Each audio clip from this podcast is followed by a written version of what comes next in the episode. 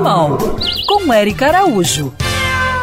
A capoeira, que é uma arte cultural genuinamente brasileira, também foi inspirada nos movimentos de certos animais. E quem veio nos contar mais sobre o assunto é o nosso ouvinte e professor de capoeira, Marcelo Alves, conhecido como Carroça no Espírito Santo. É um privilégio estar aqui com vocês, trazendo a capoeira brasileira e a importância dos animais nessa arte genuinamente brasileira, né?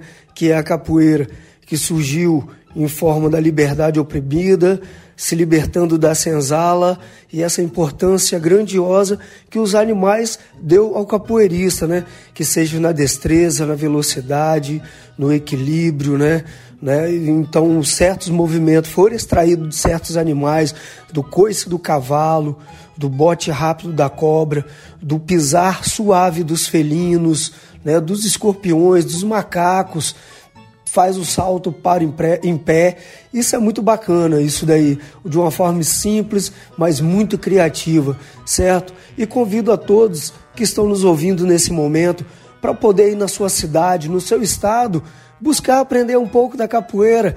Essa a história da capoeira, a verdadeira história do Brasil. E você aí, nosso querido ouvinte, já jogou?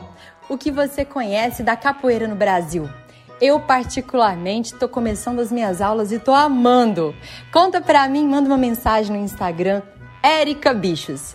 Siga essas pegadas. Quer ouvir essa coluna novamente?